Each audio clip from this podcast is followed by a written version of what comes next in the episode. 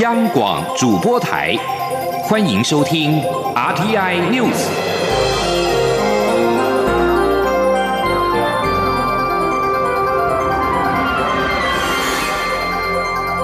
听众朋友您好，欢迎收听这节央广主播台提供给您的 RTI News，我是张顺祥。对于中国日前朝南海发射弹道飞弹。美国国防部二十七号表示，解放军在南海军演以及发射弹道飞弹，进一步破坏了南海稳定局势，也违反了中方承诺。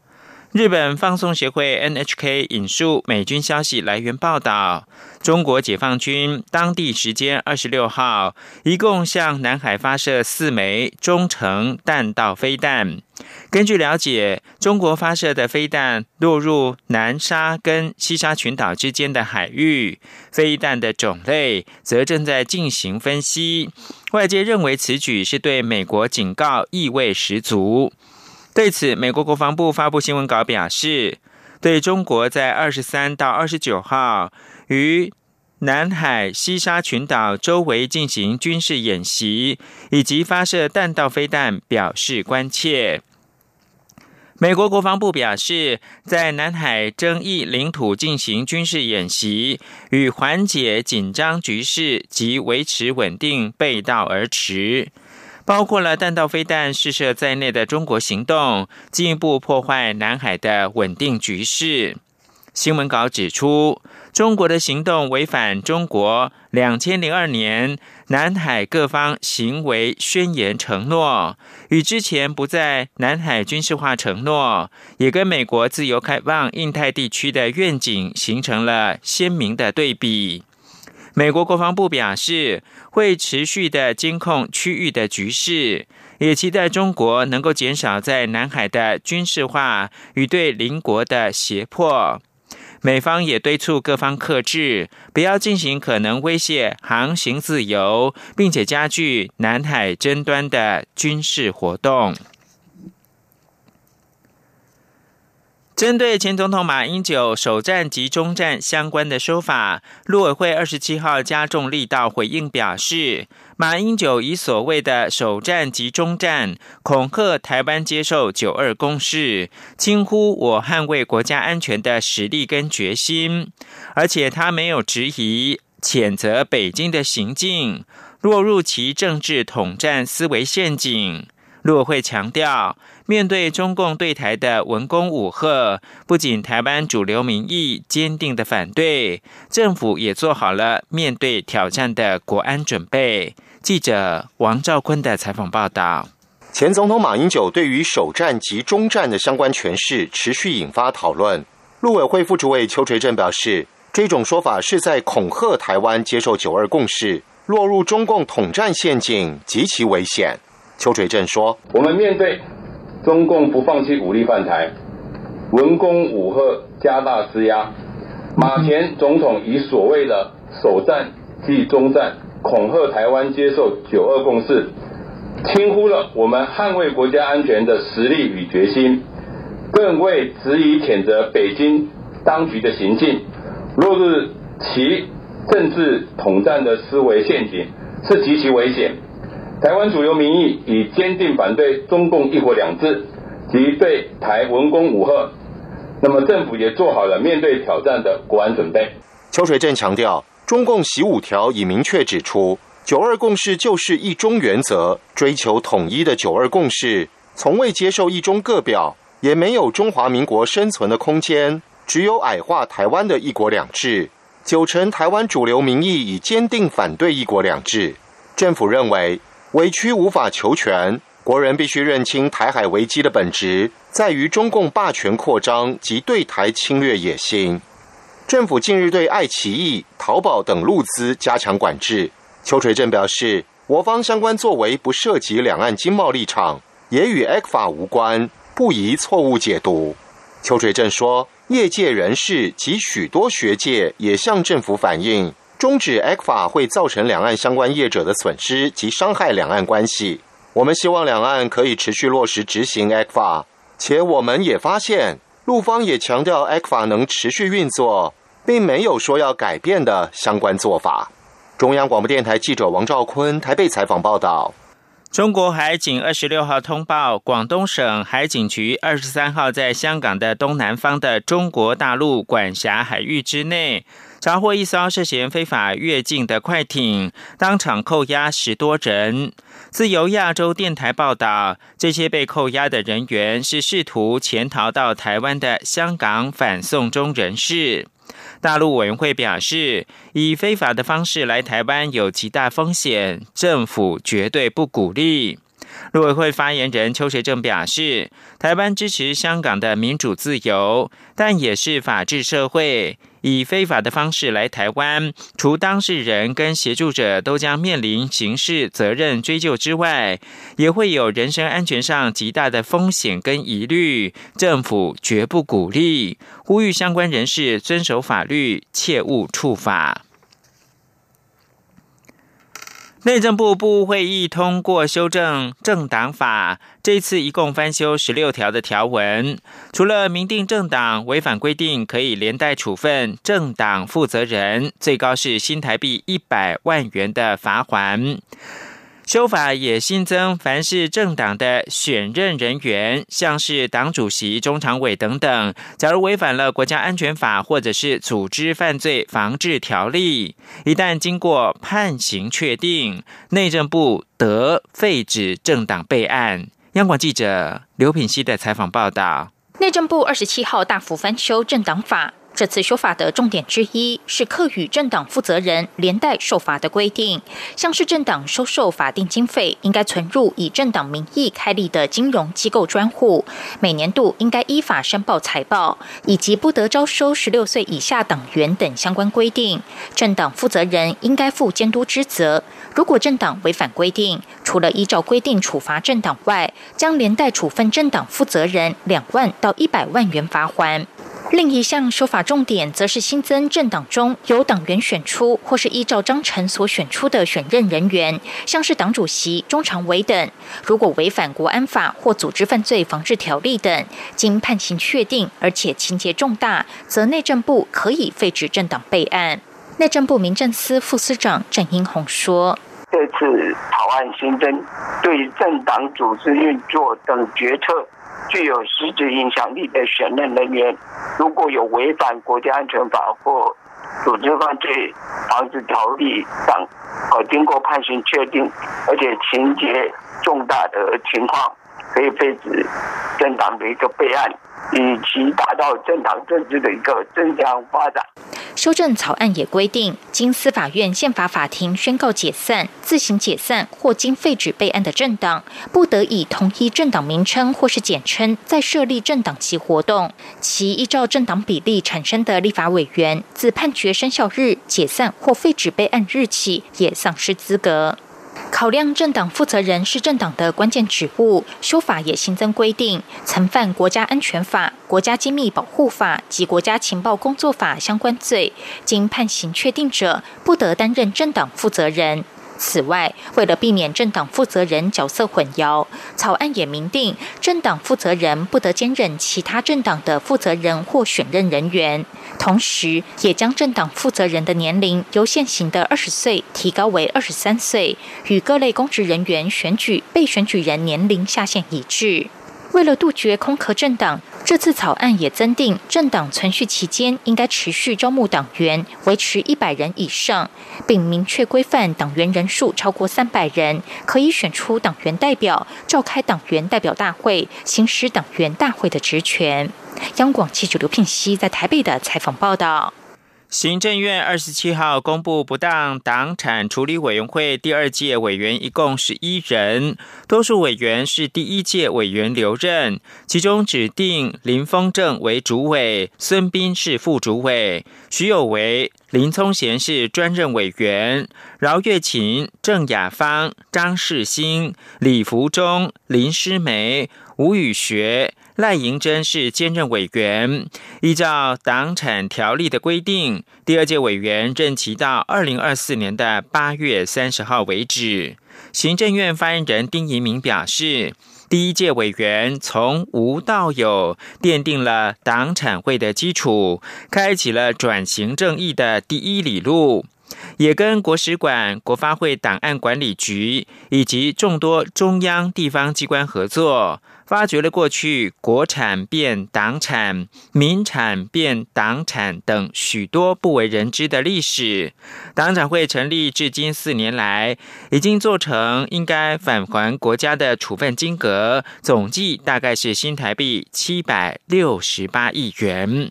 不过，台北高等行政法院多个合议庭因为审理案件时认为不当党产条例。有违宪法的疑虑，因此向大法官申请释宪，而释宪结果将在今天二十八号出炉。对此，不当党产处理委员会的副主委孙斌表示，已就释宪可能结果做好了沙盘推演。如果释宪文有违宪的情况，将会有相对应的法制作业。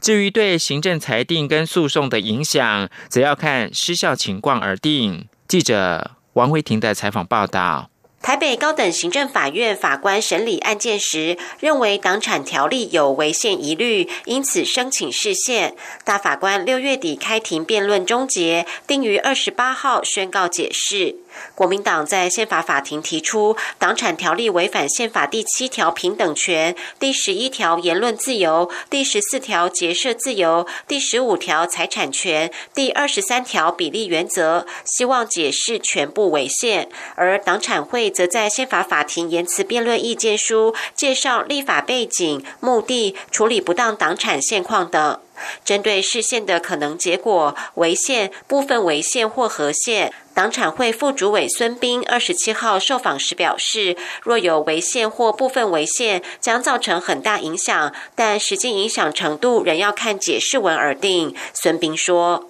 如果是有违。”无论是部分或者是全部，那其实大概影响都蛮大的。可能就要去看，就是说，如果真的有违宪的状况，我们就可能要看大法官给的解释里面是立即失效，还是定期失效，还是怎么样的一个方式？这样，那如果需要立法院重新。就是做修法的动作或什么，那我们可能做相相对应的这个法制作业嘛。孙斌表示，若有违宪解释，也要看解释文的内容，条文失效或警告性解释影响程度不一，或许也要与律师讨论行政效力裁定问题。若大法官做出全部合宪解释，则目前在行政法院的党产诉讼就会回到法院程序中继续审理。中央广播电台记者王威婷采访报道。台湾最新的流行音乐基地北部流行音乐中心二十七号正式开幕，出席开幕式的总统蔡英文表示。北流是亚洲唯一一座由政府出资的国家级的流行音乐场馆，也是一座会唱歌的建筑。加上疫情爆发之后，许多音乐人演出受到了影响。北流的开幕代表台湾流行音乐将会重新启动，邀请所有爱好音乐的朋友好好来此享受。台湾流行音乐魅力，央广记者杨仁祥、江昭伦报道。三、二、一，请按钮，北部流行音乐中心开幕喽！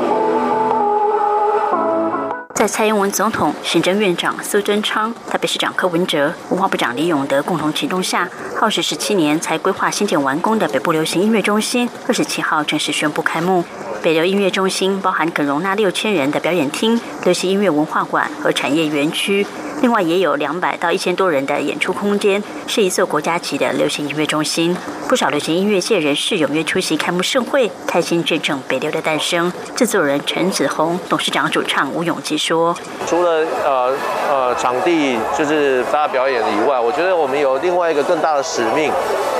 就是传承，就是流行音乐人才的培养。”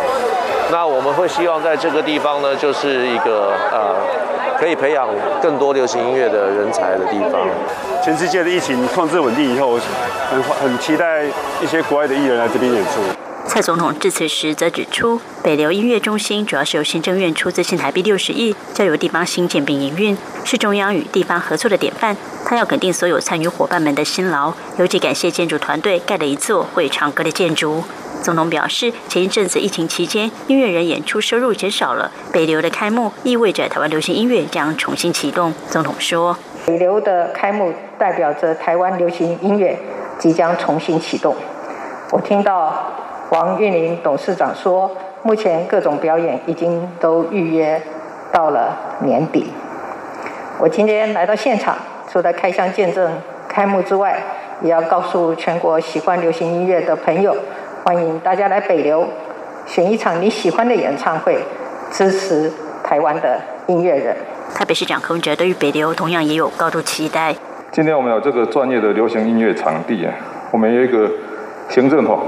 法人的专业团队要经营，我们希望台湾的音乐人才能够在这里汇集啊，让这里成为亚洲流行音乐的圣殿。台湾音乐演出场地不少，但独缺中心场地。北投音乐中心启用后，满足了这一个缺口。如同行政院长苏贞昌所说，北流的出现将可提供给更多音乐人舞台。文化部长李永德也认为，北流音乐中心就好像一部最现代化、最科技化的引擎，将带领台湾流行音乐产业走得更快、更广、更久，意义非凡。中国电台记者杨仁祥、张昭伦台北采访报道。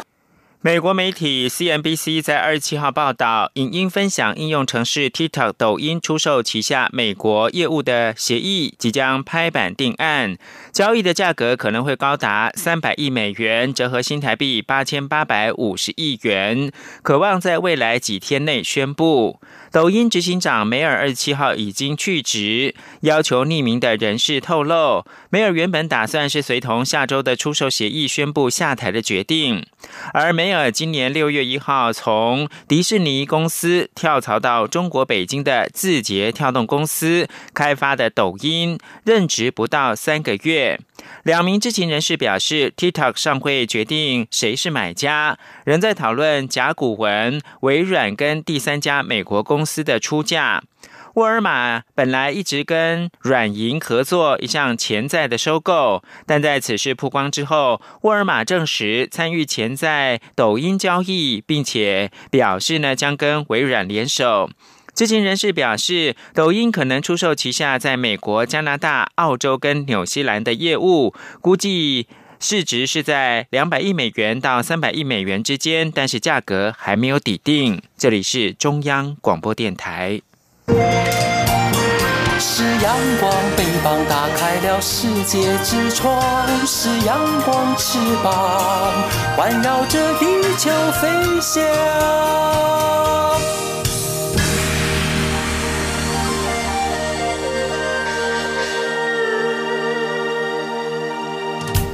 现在是台湾时间清晨的六点四十七分，我是张顺祥，继续提供新闻。总统蔡英文二七号对澳洲智库发表演说的时候，强调台湾跟澳洲是互惠的盟友关系。澳洲智库专家表示，蔡总统发言跟中国驻澳洲公使王希宁二十六号的发言形成了鲜明对比。蔡总统在澳洲战略政策研究所举行的印太领袖对话发表演说。澳洲战略政策研究所高级分析家戴维斯随后在推特发文表示，中国的王希宁昨天发表演说，言中尽是暗示要求澳洲对中国的愿望站立与服从。而台湾蔡英文总统发表的演说，则是强调民主的对等，双方间互相的尊重、合作跟共荣。澳洲广播公司新闻网报道，王希宁二十六号在坎培拉对全国新闻记者俱乐部发言时表示，澳洲没有事先知会中国，便呼吁对 COVID-19 病毒起源展开独立调查，这么做伤害中国人民的感情，也缺乏了最起码的礼貌跟外交。而在欧洲，COVID-19 感染人数最近数周出现了爆发式成长，但重症入院以及死亡率大幅降低。公卫专家表示，原因是筛检的能量提高、感染的年龄层改变以及重症病患的医疗提升。东安格利亚大学的教授杭特表示，随着疫情的发展，筛检的能量大幅提升。在三月跟四月的时候，仅有出现症状、有可能死亡的病患能够获得检测，现在已经能够普及到轻症或者是无症状者。此外，虽然年轻人感染疾病可能会导致重症甚至是死亡，但年长者的重症几率比较高。相较于几个月前，目前的确诊者以年轻人居多。第三个原因是医疗手段改善。杭特表示，医师越来越会判断谁该优先入院，而不是在家隔离。一旦病患入院，医师也学会了更成功的治疗方式。台大公卫学院二十七号公布彰化高风险族群血清抗体其中研究结果，发现阳性率仅万分之八点三。行政院长苏贞昌表示，这个做法证明台湾确实防疫有成。他希望此事能够让大家更加体认防疫要上下一心，才能够更有力。记者欧阳梦平采访报道。彰化县卫生局和台大公卫学院合作进行 COVID-19 病毒血清抗体检测，今天上午公布调查报告，结果显示阳性率只有万分之八点三。彰化县卫生局长叶彦博表示，这代表在台湾一般民众在社区很安全，不必担心被感染。行政院长苏贞昌下午出席活动时受访，被问到这是否代表台湾不需要普筛。苏贞昌表示，经过此事，可看出台湾确实防疫有成，没有必要普筛。他并强调，这是大家合作的成果，未来仍要上下一心，听从中央流行疫情指挥中心的指挥。他说：“经这一次普筛，这个做法也证明，真的是防疫有成。所以其实这个普筛，哎，其实是没必要。但是我们也觉得事情过去了。”大家更体验，就是真的防疫就是要上下一条心，不要乱了套啊！不必有各种搅动，还是依中央指挥中心，大家齐动作，才能让更有力。